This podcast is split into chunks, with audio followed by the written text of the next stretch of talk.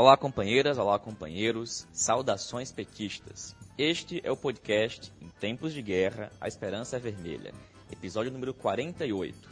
Hoje é segunda-feira, dia 16 de março de 2020. Eu sou o Patrick e conduzo a conversa junto com vocês.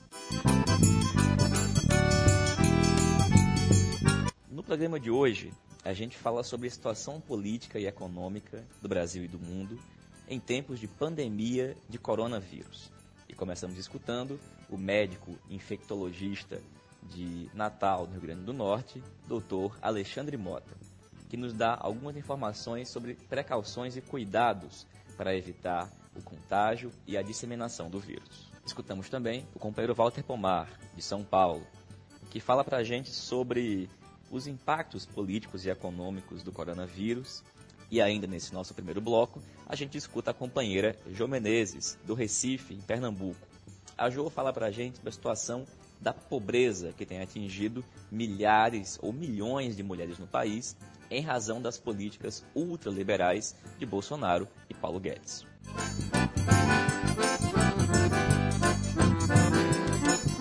No segundo bloco do nosso podcast, a gente começa escutando o companheiro Fábio Rosa, do Distrito Federal. O Fábio fala pra gente sobre as eleições nos Estados Unidos, a prévia no Partido Democrata, o desempenho do candidato Bernie Sanders e como que o discurso de polarização tem sido utilizado em vários lugares para combater a moderação. Além do Fábio, a gente tem um informe da companheira Natália Sena sobre a reunião do Diretório Nacional do PT e também da Comissão Executiva Nacional, que aconteceu nos últimos dias 12, 13 e 14 de março. E por fim, escutamos o companheiro Bruno Costa, que assessora a bancada do PT no Senado sobre o tema de educação. E Bruno nos fala sobre o Fundeb, que pode ser votado nesta quarta-feira, dia 18, pela comissão especial que analisa a PEC 1515. E já começamos esse nosso primeiro bloco escutando as orientações do médico infectologista Alexandre Mota. Eu estou gravando essa mensagem com o propósito de dar algumas orientações para esse momento que nós estamos vivendo de pandemia do coronavírus. Esse vírus ele tem uma capacidade é, letal baixa, ou seja, a agressividade dele não é tão grande quanto como outras viroses respiratórias. Mas ele tem um detalhe importante que está influenciando no desenrolar da doença. Ele é altamente contagioso. Uma pessoa contagia de duas a quatro pessoas. Significa dizer que a possibilidade desses números dobrarem, quadruplicarem e multiplicarem por, por vários é, é muito provável de acontecer. Em São Paulo, por exemplo, eles estão prevendo na Grande São Paulo 45 mil doentes e utilização de 10 mil leitos de UTI. Obviamente, isso acontecendo em um curto espaço de tempo vai sobrecarregar o sistema de saúde, tanto público quanto privado. Alguns lugares do mundo, como a Coreia, eles têm feito uma tarefa de identificar rapidamente as pessoas que estão enfermas é, mesmo que de forma leve, mantê-las em isolamento em casa. O que isso tem proporcionado é que há um achatamento da curva de, da doença. A doença, em alguns lugares, como a Itália, tem sido muito aguda, ou seja, todo mundo adoece ao mesmo tempo. Nesses outros lugares onde essas medidas estão sendo tomadas, o alargamento da curva faz com que as pessoas adoeçam, porém ao longo do tempo. Então, o que seria em quatro, cinco meses, acaba sendo em um ano. E isso faz com que a possibilidade de alguém buscar assistência no momento em que precise, ele possa ter o sistema disponível e não os leitos ocupados, como hoje acontece na Itália. Na Itália, só para dar como exemplo, as pessoas estão sendo mantidas nos centros cirúrgicos como se fosse UTI. Todos os procedimentos eletivos cirúrgicos da Itália foram suspensos. Então, o que precisamos todos nós hoje é evitar adoecer nesse primeiro momento. Idosos, recomendam que fiquem em casa. Pessoas, se precisar sair para fazer algum pagamento, Sai, bota uma máscara, vai, paga, volta. Vai no supermercado, vai e volta. E evitar ambientes que tenham muita gente, né? ambientes fechados ou mesmo abertos.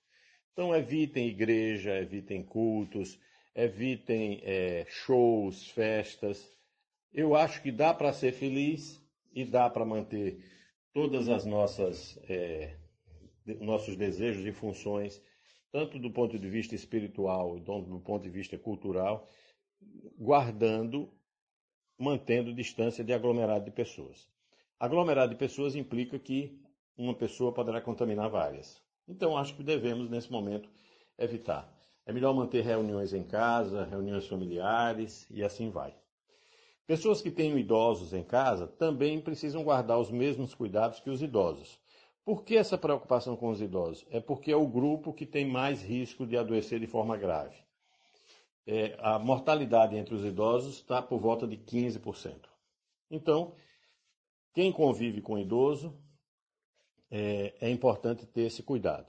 Eu, lamentavelmente, já avisei a meu pai, já avisei a minha sogra, que nos próximos dias e meses eu não vou visitá-los. Todos vocês sabem, eu sou infectologista e, obviamente, vou ter probabilidade maior de entrar em contato com pessoas nessa circunstância. Acho que isso não mudará meu afeto por eles, nem o contrário. E acho que essa medida responsável precisa ser estendida com todo mundo que tenha convivência com pessoas de mais idade. Quem não adoece, quem adoeceu, mas adoeceu de forma leve, fica em casa essa pessoa em casa vai evitar de transmitir para outras pessoas e, consequentemente, chegar na casa de alguém que tem algum idoso em casa. Quem utilizar é, objetos de uso direto, de uso comum, lavar sempre as mãos. Então, foi no supermercado, pegou num corrimão, teve chance, passa álcool gel. Se não teve chance, lava a mão. Nunca jamais comer sem antes lavar as mãos. Por quê? Porque você poderá ter se contaminado em algum ambiente.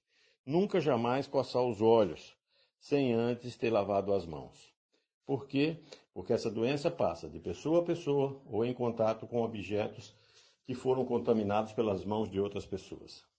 Na hora de cumprimentar alguém, cumprimente de longe, dê seu melhor sorriso, dê seu bom dia, mas não precisa apertar a mão nem cumprimentar com beijos. Por quê? Pelas razões já explicitadas. Todo mundo vai entender, todo mundo vai se sentir é, respeitado e, ao mesmo tempo, cuidado se a gente tiver esse tipo de postura. Caso adoeça e comece a sentir sintomas respiratórios, que começa a acontecer em regra após o quinto dia, é, procurar o serviço médico para acompanhamento. Mas o fato é que a doença chegou, precisamos conviver com ela e precisamos minimizar os danos e fazer com que todos nós possamos pular essa fogueira de maneira que estejamos bem no próximo fim de ano. Um abraço a todos. Reforçamos a importância de seguir as orientações e tomarmos todas as medidas necessárias. Agora, companheiro Walter Pomar, a Organização Mundial da Saúde decretou pandemia de coronavírus. Já há algumas semanas que a gente tem assistido em todo o mundo países inteiros sendo fechados para evitar a disseminação, o contágio e a proliferação do vírus. Isso tem tido impactos econômicos gigantescos e políticos também. Como que você analisa essa situação e quais os impactos e qual que é a situação também aqui no Brasil? Olá, Patrick. Olá, ouvintes do podcast, comandado pelo Patrick Araújo. Bom, Patrick, eu vou falar um pouco do assunto coronavírus, mas não do ponto de vista da saúde pública, mas do ponto de vista da economia e da política. Ou seja, quais são os impactos dessa pandemia sobre a atividade econômica mundial e quais são os impactos dessa pandemia sobre a política mundial e nacional. No que diz respeito à economia mundial, desde 2008, nós estamos arrastando problemas que mais cedo ou mais tarde explodiriam. Que problemas são esses? De um lado, uma acumulação brutal de riqueza, de outro lado, uma acumulação brutal de pobreza. De um lado, uma acumulação brutal de capitais virtuais que ficam se reproduzindo no terreno da especulação financeira. De outro lado, uma redução nas taxas de crescimento, portanto, uma redução na produção propriamente dita. A isso se soma um conflito geopolítico cujo fundo é econômico entre os Estados Unidos e a China, entre um capitalismo comandado pelo capital financeiro e uma economia comandada pelo Estado. Um exemplo dessa disputa geopolítica é a queda de braço entre Arábia Saudita e Rússia acerca do preço do petróleo, que é a principal commodity mundial e que afeta é, os preços de todos os produtos que circulam pelo mundo. É nesse contexto que incide a pandemia do coronavírus. Qual é o efeito desta pandemia sobre a economia? Primeiro, redução no consumo. Segundo, redução na atividade econômica. Terceiro, dificuldades crescentes para que as pessoas físicas e as empresas paguem as dívidas que contraíram junto ao setor financeiro. Quarto, o setor financeiro começa a sofrer com essa inadimplência. Quinto, crise financeira geral. Ou seja, a pandemia de coronavírus está acelerando um processo que já vinha em curso e que mais cedo ou mais tarde resultaria numa grande quebra internacional. Nós estamos vivendo, portanto, uma crise sistêmica, uma crise sistêmica do capitalismo, uma crise na qual confluem diferentes variáveis, processos, dinâmicas, mas que no limite coloca em questão a capacidade de um mundo organizado pelo capitalismo lidar com os problemas que esse mesmo mundo cria. Uma sociedade organizada pela busca do lucro, pela acumulação do capital, uma sociedade controlada por alguns grandes estados imperialistas que estão a serviço de proteger os interesses de centenas de megas empresas e milhares de trilionários, uma sociedade desse tipo é incapaz de enfrentar situações como essa da pandemia do coronavírus. Se o nosso objetivo não é proteger o lucro, se o nosso objetivo não é acumular capital, se o nosso objetivo não é defender o poder de alguns poucos estados imperialistas, se o nosso objetivo não é, é cuidar de centenas de megas empresas e alguns milhares de trilionários, se o nosso objetivo é proteger a humanidade, a imensa maioria da humanidade, é fundamental que a gente ofereça como alternativa a essa crise sistêmica uma solução também sistêmica. Nós temos que oferecer à crise do capitalismo uma solução socialista. E não se trata de uma palavra de ordem abstrata. Quando a gente fala de oferecer uma solução sistêmica, isso inclui defender a intervenção do Estado, defender o investimento público, defender o investimento social, defender sistemas únicos de saúde, defender estabilidade no emprego e manutenção de salários para aqueles trabalhadores que não estão podendo trabalhar por conta da crise. Significa criar uma rede de proteção social efetiva para os precarizados e para os desempregados e para os miseráveis que são os que vão sofrer mais, que já estão sofrendo não apenas com os efeitos da pandemia, mas com a situação geral da economia, se trata de fazer os ricos pagarem a conta. É disso que se trata no concreto e no imediato quando a gente fala de uma solução sistêmica para um problema sistêmico. Mas, evidentemente, os que controlam os estados imperialistas, as grandes empresas, os trilionários, também vão buscar se aproveitar da crise para sair mais fortes dela. De alguma maneira, eles fizeram isso em 2008 e é o que pretendem fazer agora. Nesse sentido, é preciso olhar não só para a economia, mas também para a política, para ver os efeitos que a pandemia está causando no terreno da política. Nesse terreno, no terreno da política, a gente vive uma situação muito delicada, muito complexa e muito perigosa. Por um lado, do ponto de vista científico, epidemiológico, sanitário, é evidente que se faz necessário reduzir a taxa de contágio. Porque se o número de pessoas contagiadas for muito alto, se o número de pessoas que exibem sintomas for muito alto, se o número de pessoas que necessitam de tratamentos intensivos for muito alto, o sistema médico hospitalar não vai conseguir abrigar, acolher, dar vazão a esse número tão alto e o número de óbitos vai crescer brutalmente. Por isso, em vários países do mundo, em várias províncias, em vários estados, em várias cidades, estão se adotando medidas de redução eh, do contágio.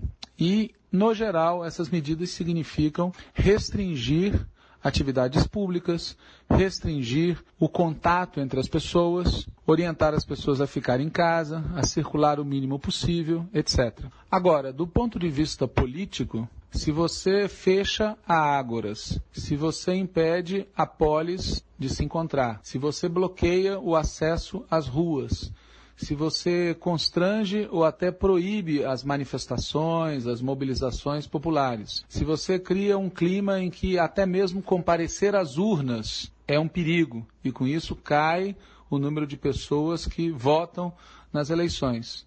O resultado é que as liberdades democráticas se enfraquecem muito e cresce o poder das instituições centralizadas do Estado como as Forças Armadas, os meios de comunicação, aqueles que controlam o status quo.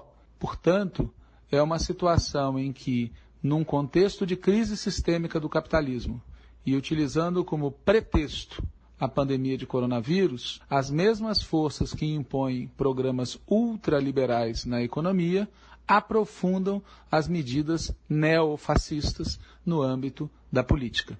E a isso tudo se acrescente o risco de um conflito militar de larga escala. Portanto, ouvintes do podcast comandado pelo Patrick Araújo, são realmente tempos de guerra. São realmente tempos muito difíceis que vão exigir de todos nós muita capacidade política, muita organização e muita disposição de lutar e derrotar esse modo de produção capitalista e seus representantes políticos, sem o que a sobrevivência da humanidade se tornará cada vez mais difícil. Agora, para nós que vivemos no Brasil, tem um elemento adicional. Nós temos um governo que, além de ultraliberal na economia e neofascista na política, é também cavernícola medieval no trato de questões como essa da pandemia do coronavírus. Só dessa maneira é possível compreender os fatos ocorridos no dia 15 de março de 2020. Fatos que, além de perigosíssimos, são também bizarros. Haja visto que, nas manifestações da extrema-direita, muita gente tratou o coronavírus, a pandemia, como uma fantasia, como algo que não oferece risco, como se tudo isso fosse parte de uma conspiração da Ursal para desviar aqueles que estão no caminho justo. Enfim, nós estamos diante de uma onda de fanatismo que não deve ser subestimada e que compõe esse quadro geral de ultraliberalismo, neofascismo, restrição às liberdades democráticas. Repetindo, são tempos de guerra e a gente só será vitorioso em tempos assim se nós estivermos dispostos a derrotar os nossos inimigos, a começar pelo governo Bolsonaro. Agora, Walter, ainda sobre o combate à disseminação do vírus, chamou a atenção de todos nós a questão e a situação da China. O primeiro caso foi detectado lá, na província de Wuhan. E os chineses tiveram, logo no início, uma grande quantidade de casos. No entanto, os chineses foram capazes de enfrentar o vírus e, nesse momento, é o país que começa a ter a maior taxa de controle.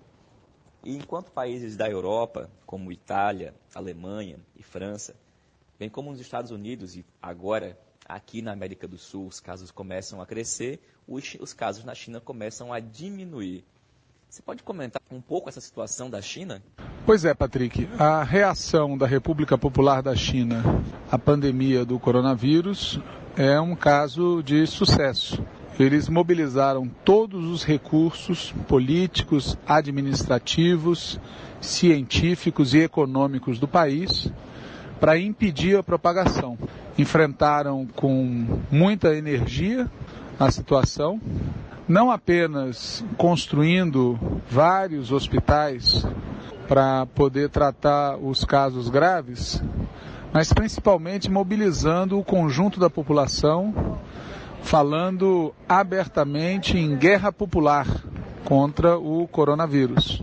Tiveram êxito na contenção é, do coronavírus, o número de casos novos na China vem caindo, é menor hoje do que em outras regiões, e, além disso, estão colaborando para que outros países consigam enfrentar o mesmo desafio, transferindo não apenas máscaras, mas respiradores, que são equipamentos fundamentais nas unidades de tratamento intensivo e que objetivamente salvam vidas. Também a Venezuela e Cuba têm contribuído com recursos humanos para essa operação. E no caso específico de Cuba, tem contribuído com toda a expertise deles na área de produção de medicamentos. O que o caso da China comprova é que um Estado preocupado com a saúde pública da população e capaz de mobilizar todos os recursos nacionais para enfrentar um desafio dessa monta tem mais eficácia e eficiência do que aqueles estados que foram desmontados pelo neoliberalismo e que são vistos como instrumento a serviço da acumulação de capital, não como instituições voltadas a proteger as pessoas, proteger a sociedade. Os Estados Unidos sentiram um golpe.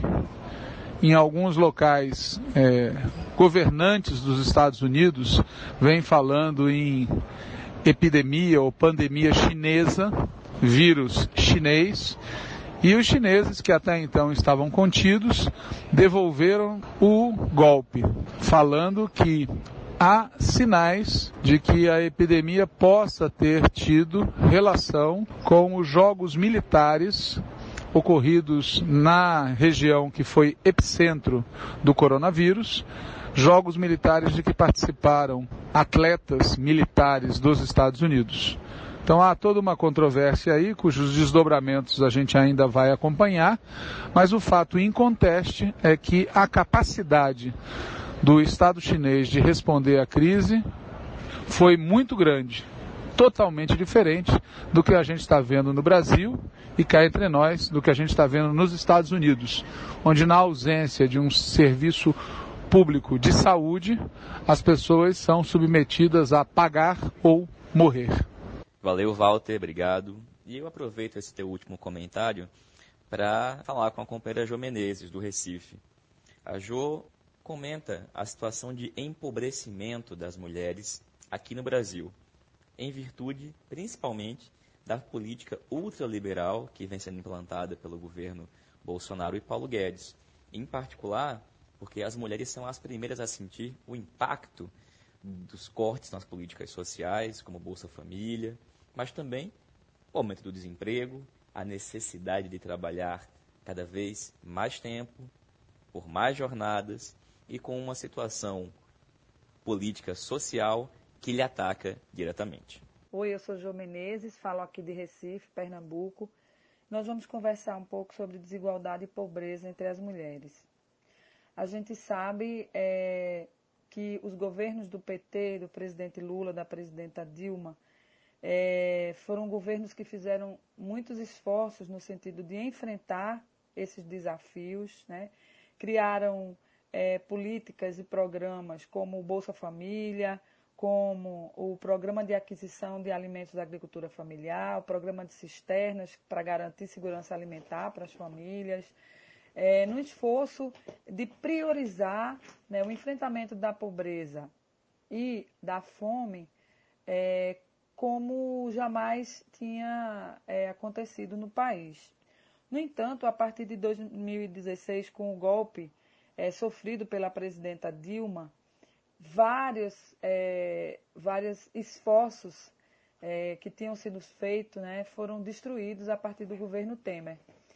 É, a lei da terceirização, a reforma trabalhista e a, e a EC 95, né, que era que congela os gastos com saúde e educação por 20 anos, elas afetam é, de uma maneira cruel a vida das mulheres, né? Porque mexe com o sistema de seguridade social e porque é, priva as mulheres é, de suas necessidades básicas, né? O ano passado, o, o IBGE ele publiciza dados de indicadores sociais e neles é, está registrado que 63% dos domicílios chefiados pelas mulheres negras encontram-se abaixo da linha da pobreza.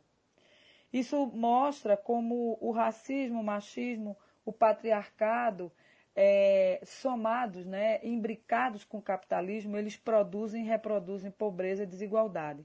E com essa política ultra neoliberal, essas famílias são privadas de direitos básicos, como acesso a saneamento, água encanada, coleta de lixo, entre outros. Né? É, as mulheres da periferia das cidades é, que chefiam suas casas, é, elas estão sem água encanada nas suas casas, elas estão é, enfrentando um desemprego maior do que os homens, né? elas procuram durante mais de um ano, o número de mulheres que procuram emprego é maior do que o número dos homens e o tempo de procura é maior também, sem sucesso. Né? E a gente tem um dado publicado também agora, é, no 8 de março, pelo DIEESE, que mostra é, que a contribuição das mulheres ocupadas é, em relação à previdência social é, muito pequena né, em relação aos homens, o que demonstra o quanto essas mulheres estão na precariedade, na informalidade, no subemprego. Os dados mostram, por exemplo, no Piauí, 59,9% das mulheres ocupadas não conseguem contribuir com a Previdência Social, o que demonstra é, que elas geram riquezas, que elas geram lucro, no entanto, elas não conseguem garantir benefícios sociais é, para suas vidas enquanto trabalhadoras. Então, essa política ultra neoliberal precisa ser enfrentada por nós, mulheres, com organização, com diálogo com as outras, para que a gente possa se organizar e responder à altura e cobrar que esse governo é, tenha políticas que venham é, dialogar com esses problemas enfrentados pelas mulheres e mostrar também, denunciar o quanto essa política ultra neoliberal ela afeta de uma maneira é, cruel né, a vida a, de nós mulheres. Valeu, Jô, muito obrigado. E agora a gente faz uma pequena pausa. Chegamos aí em quase 30 minutos de programa, então se você quiser dar um intervalo, tomar uma água, ou se chegou no trabalho, na escola e vai ouvir a outra parte do programa na volta, essa é a hora. A gente volta no segundo bloco com o companheiro Fábio Rosa, Natália Sena e Bruno Costa.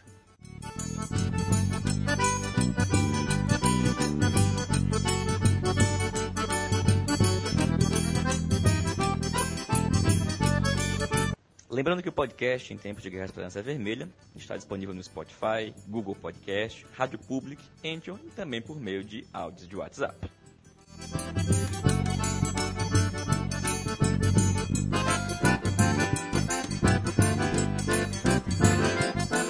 Segundo bloco do podcast, companheiro Fábio Rosa, do Distrito Federal. Fábio, eleições nos Estados Unidos. Tu escreveu um texto recentemente muito bacana falando sobre o discurso do Bernie Sanders e como que a polarização tem sido uma questão central na disputa de ideias e na disputa cultural, inclusive. Você comenta um pouco pra gente, Fábio. Vamos polarizar? Olá, Patrick. Olá, ouvintes do podcast. Eu sou Fábio Rosa, militante da AE no Distrito Federal. E hoje a gente vai falar um pouco sobre como tem se dado o processo das prévias né, dos democratas para a disputa das eleições nos Estados Unidos. As eleições estão marcadas para ocorrer no dia 3 de novembro, a convenção democrata marcada para os dias, entre os dias 13 e 16 de julho, e todo esse debate que tem sido gerado em torno do Bernie Sanders, né, que é um candidato que começou esse processo surpreendendo, vencendo em distritos importantes como Nevada, e o fato de ele ser alguém que se declara abertamente como socialista, né? um socialista democrático e todas as implicações que isso tem nos Estados Unidos, com a forte tradição macartista, tradição anticomunista, e como Sanders tem se se desenvolvido um pouco nesse cenário. Primeiro, alguns números né, estão em disputa nessas prévias um total de 3.979 delegados.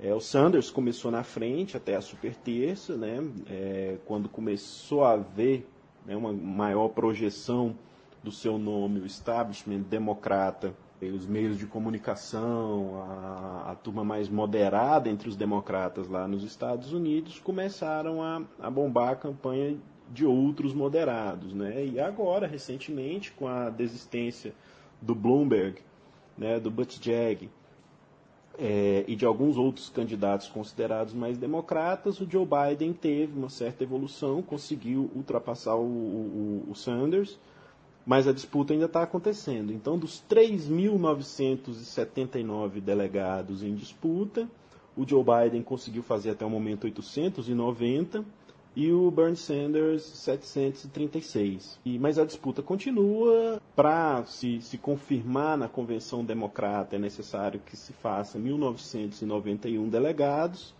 e ainda tem muita água para correr aí debaixo dessa ponte até o mês de julho. Mas o que a gente queria observar, mais do que a dinâmica das prévias americanas, é observar um pouco para esse fenômeno de como que o Bernie Sanders ele vem construindo apoio na juventude e fazendo que o socialismo deixe de ser um palavrão lá nos Estados Unidos, né?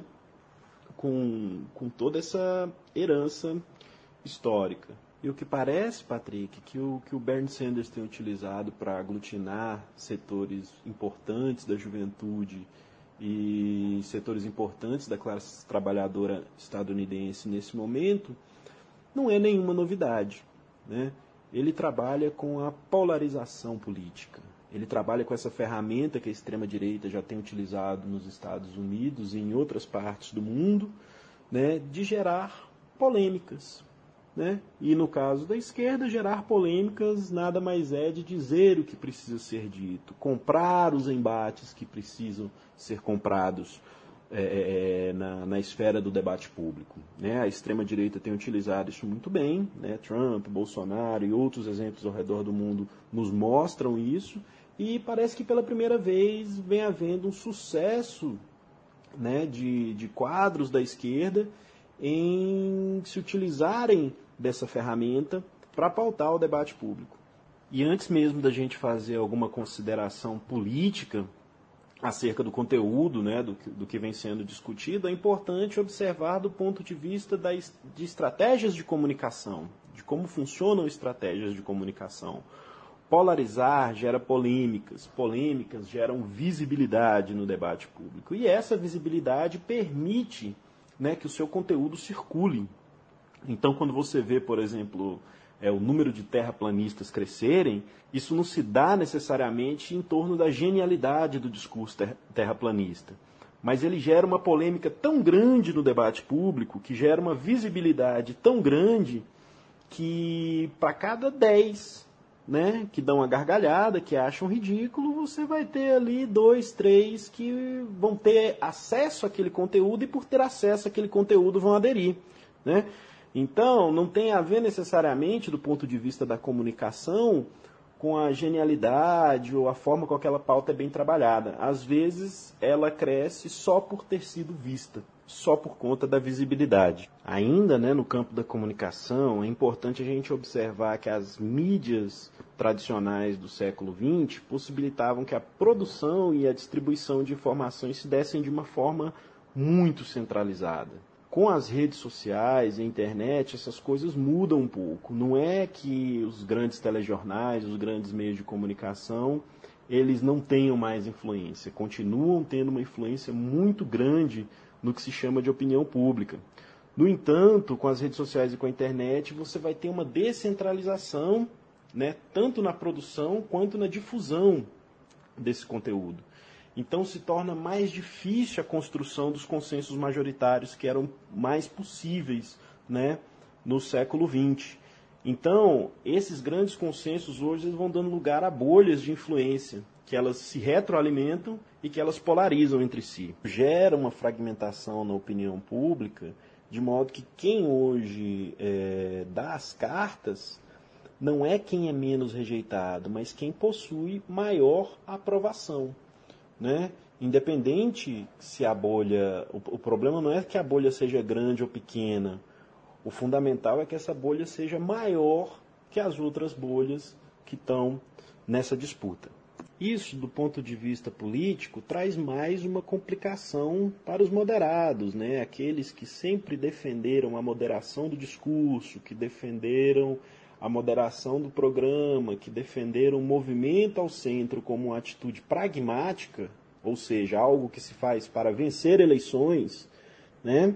isso começa a se mostrar datado e superado quando você olha para o debate público, na verdade, quem está vencendo, quem está angariando seguidores, quem está angariando votos, são justamente aqueles que polarizam, aqueles que polemizam, aqueles que colocam a sua opinião de modo inequívoco e arcam né, com as consequências disso no debate público a moderação ela passa a trazer não só problemas estratégicos para nós, né? não só a, a, dificuldade no acúmulo no debate político de longo prazo, como também deixa de ser uma ferramenta útil para vencer eleições, como foi ali pelo menos até 2014.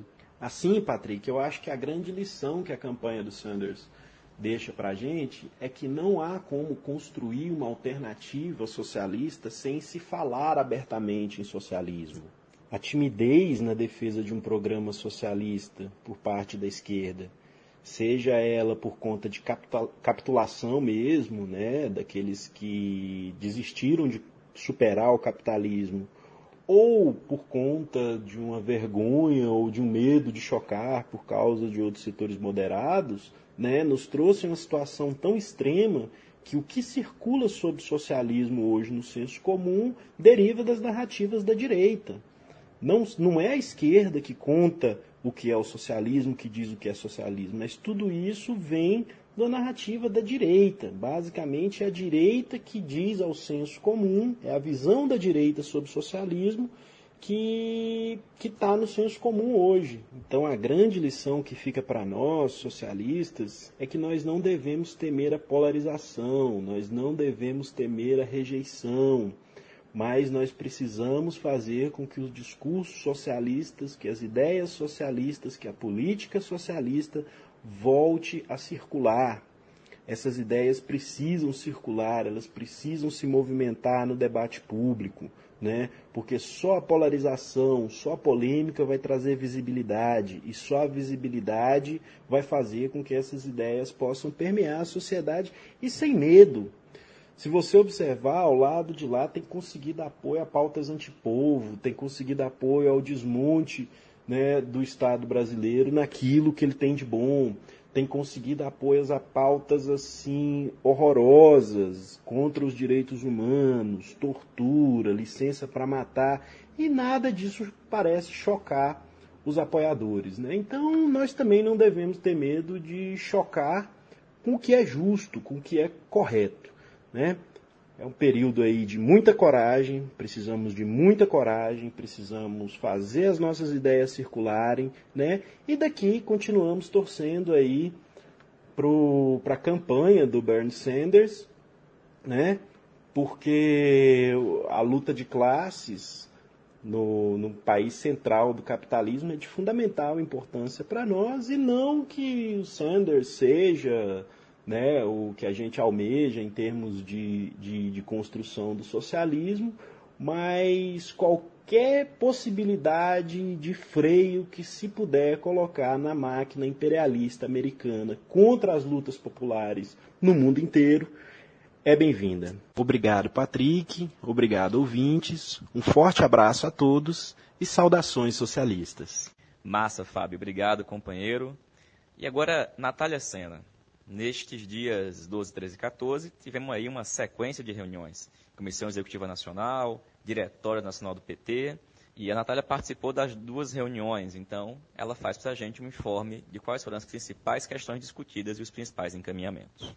Oi, Patrick. Oi para todo mundo que escuta a gente aqui no podcast em tempos de guerra, Esperança é Vermelha. Eu vou falar um pouco sobre a reunião da Executiva Nacional do PT e do Diretório Nacional do PT que aconteceram agora nesse último final de semana, dias 12, 13 e 14 de março, aqui em Brasília. Vou fazer alguns comentários sobre os assuntos mais importantes do ponto de vista político que ah, essas duas reuniões debateram nos últimos dias.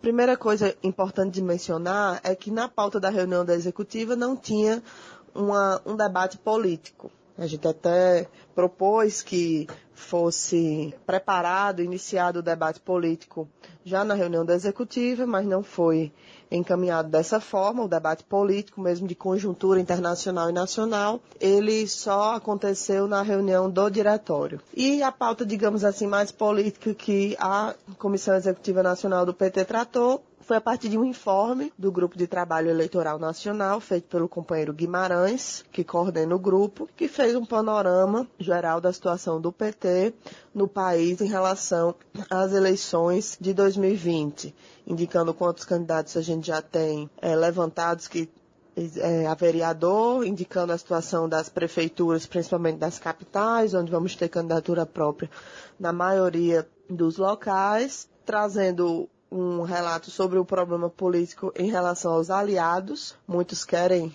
ter o nosso apoio, mas na hora de retribuir e nos apoiar não estão querendo, né? Esse é um problema que está posto aí em relação ao o bloco PCdoB, PSOL, PDT, PSB, que nitidamente, principalmente PCdoB, PDT e PSB, estão numa explícita operação de isolamento do PT. Isso foi debatido na reunião da Executiva Nacional e foi colocado o problema da candidatura de Recife, a candidatura própria em Recife, que o nome é a companheira Marília Reis, também se iniciou o debate sobre a decisão de Recife, que hoje está numa aliança com o PSB, mas existe uma boa receptividade, um bom apelo popular na cidade de Recife para a candidatura da companheira Marília e esse assunto veio a ser definido na reunião do Diretório Nacional.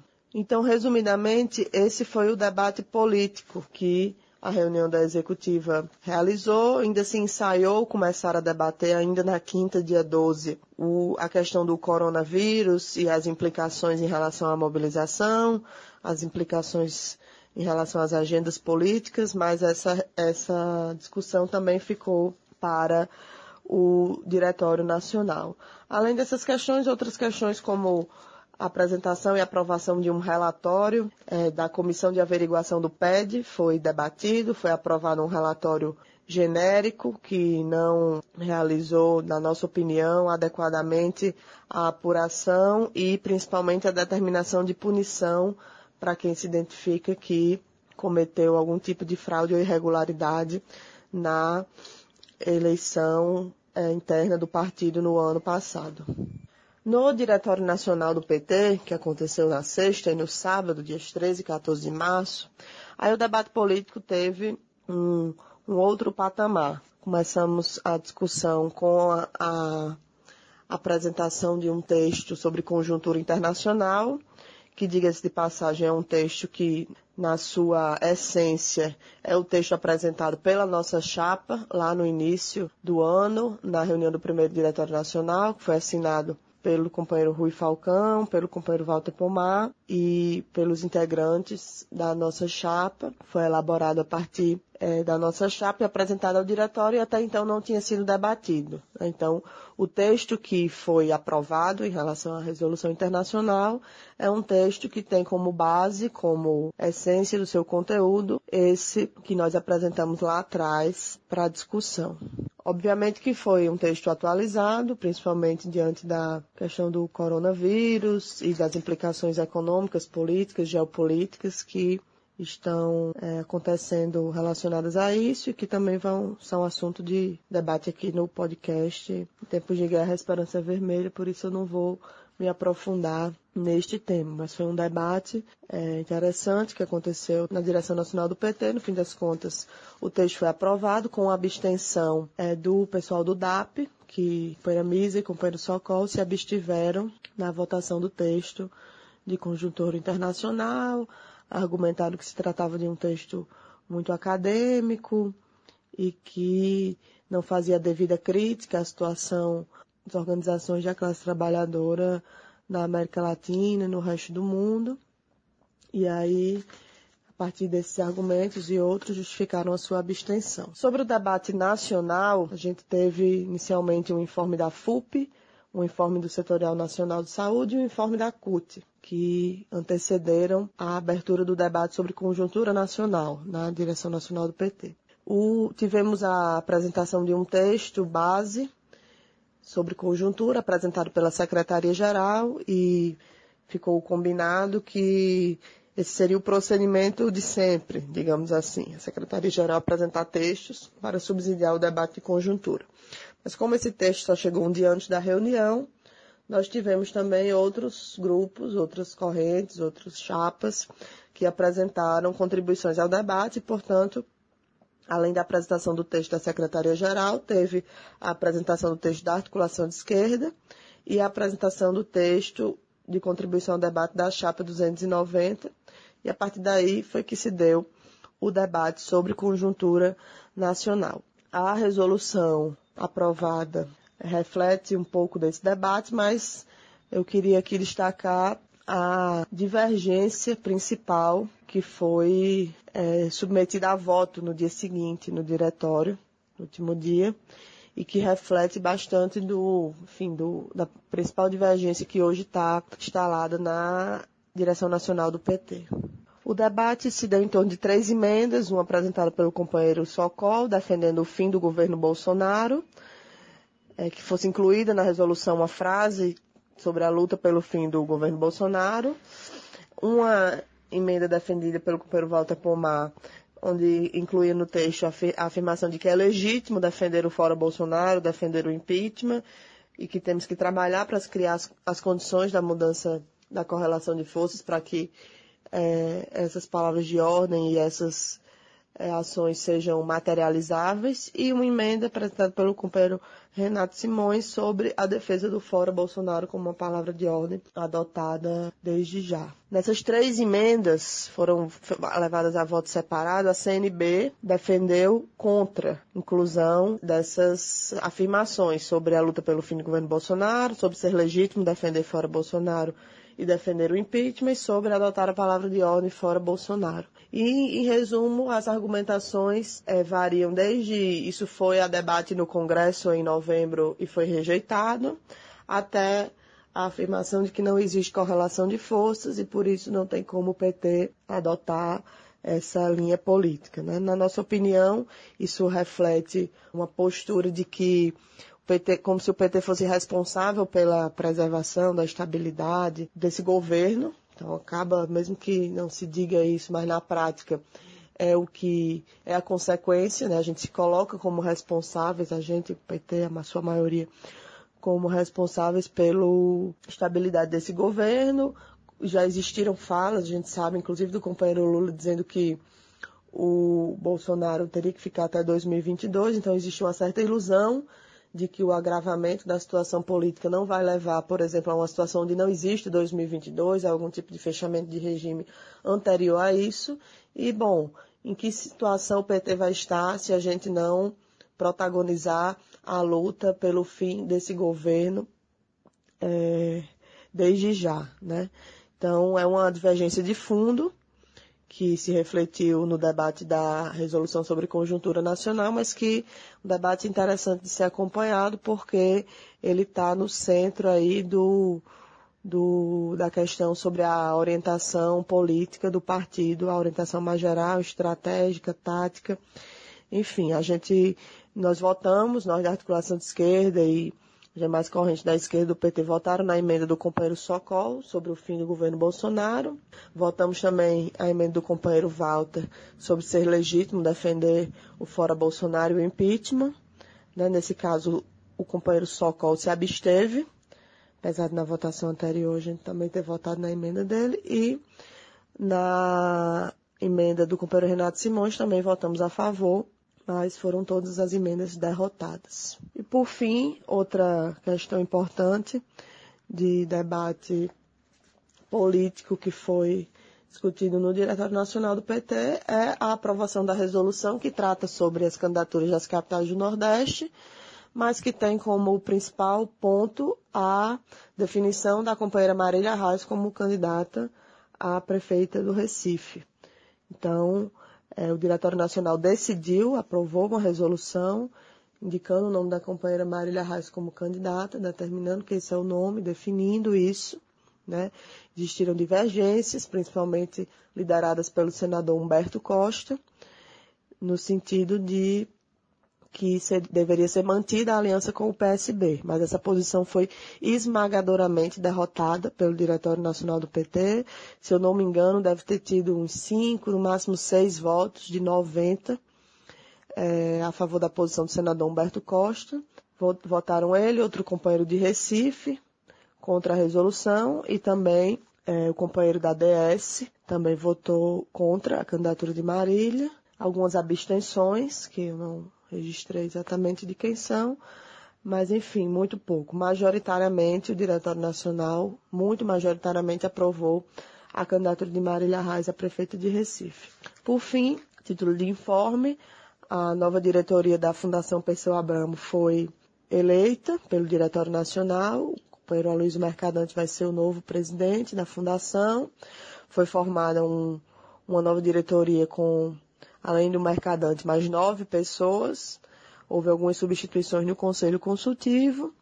E, de nossa parte, interessa é, informar para os nossos ouvintes que o companheiro Walter Pomar será é, o nosso nome lá na diretoria da Fundação Perseu Abramo agora nesse próximo período. E, além disso, uma situação meio esdrúxula, mas, é, mais uma vez, o Diretório Nacional do PT não debateu, aprovou, rejeitou emendas, enfim, não finalizou a situação das resoluções do sétimo Congresso do PT que aconteceu em final de novembro de 2018, ou seja, lá se vão novembro, dezembro, janeiro, fevereiro, enfim, então de quatro meses de realização do Congresso e nós não temos é, resolução aprovada, pois esse foi o último ponto da pauta e ficou sem quórum a reunião. Portanto, as resoluções do sétimo Congresso, ou seja, a política que o PT aprovou há quatro meses e que já tem uma parte considerável que está é, desalinhada com a, a, evolução da conjuntura, ainda sequer pode ser é, finalizada sua aprovação e publicadas as resoluções. Valeu, Natália, muito obrigado. E o companheiro Bruno Costa encerra esse nosso podcast. Bruno, quarta-feira, dia 18, se tudo permitir, se tiver votação no Congresso Nacional, pode ser que aconteça a votação do Fundeb, a PEC 1515, um tema muito importante que, evidentemente, não pode ficar em segundo plano. Você pode comentar um pouco para a gente, Bruno, como é que está a situação da, do texto, quais são os pontos mais importantes e como que a bancada do PT vai se posicionar?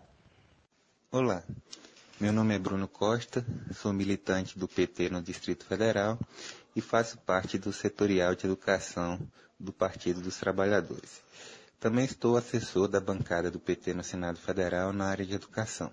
Hoje vamos falar um pouco sobre o Fundeb, o Fundo de Manutenção e Desenvolvimento da Educação Básica e de Valorização dos Profissionais da Educação. O Fundeb ele foi instituído em 2006 através de uma emenda constitucional e regulamentado em 2007, com um prazo de vigência de 14 anos. Significa que, ao término de 2020, não teremos mais o Fundeb atualmente existente. Por isso é muito importante a gente debater esse tema. O Fundeb é o principal instrumento de financiamento da educação básica do nosso país. E ele também se configura como o principal instrumento de cooperação federativa na área da educação. Por quê?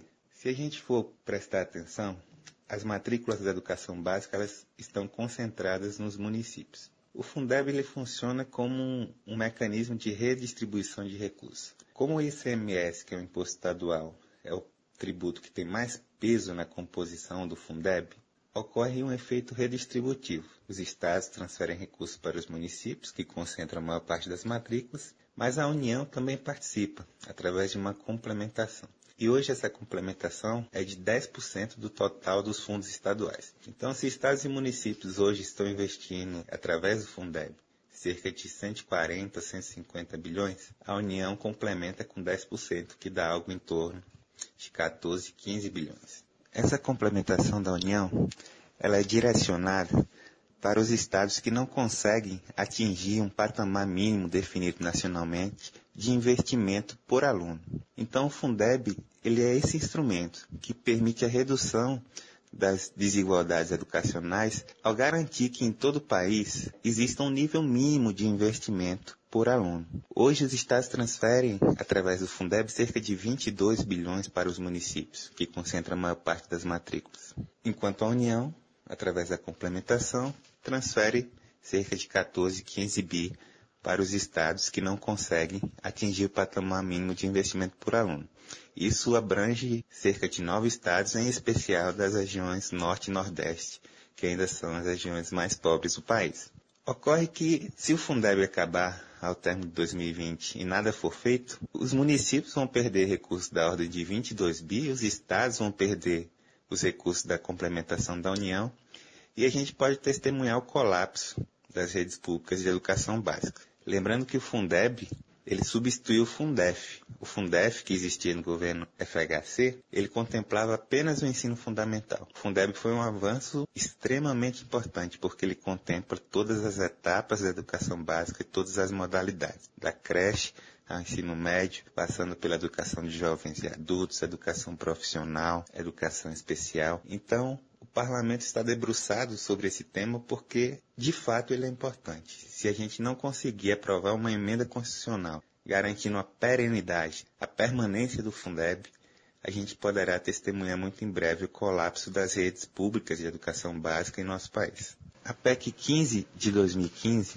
de autoria da então deputada Raquel Muniz e relatoria da deputada federal Dorinha Seabra, é aquela que se encontra em estágio mais avançado de tramitação no Congresso Nacional. A comissão especial designada para analisar essa PEC realizou uma série de audiências públicas durante o ano de 2019 na tentativa de qualificar o debate e de construir consensos em torno da matéria.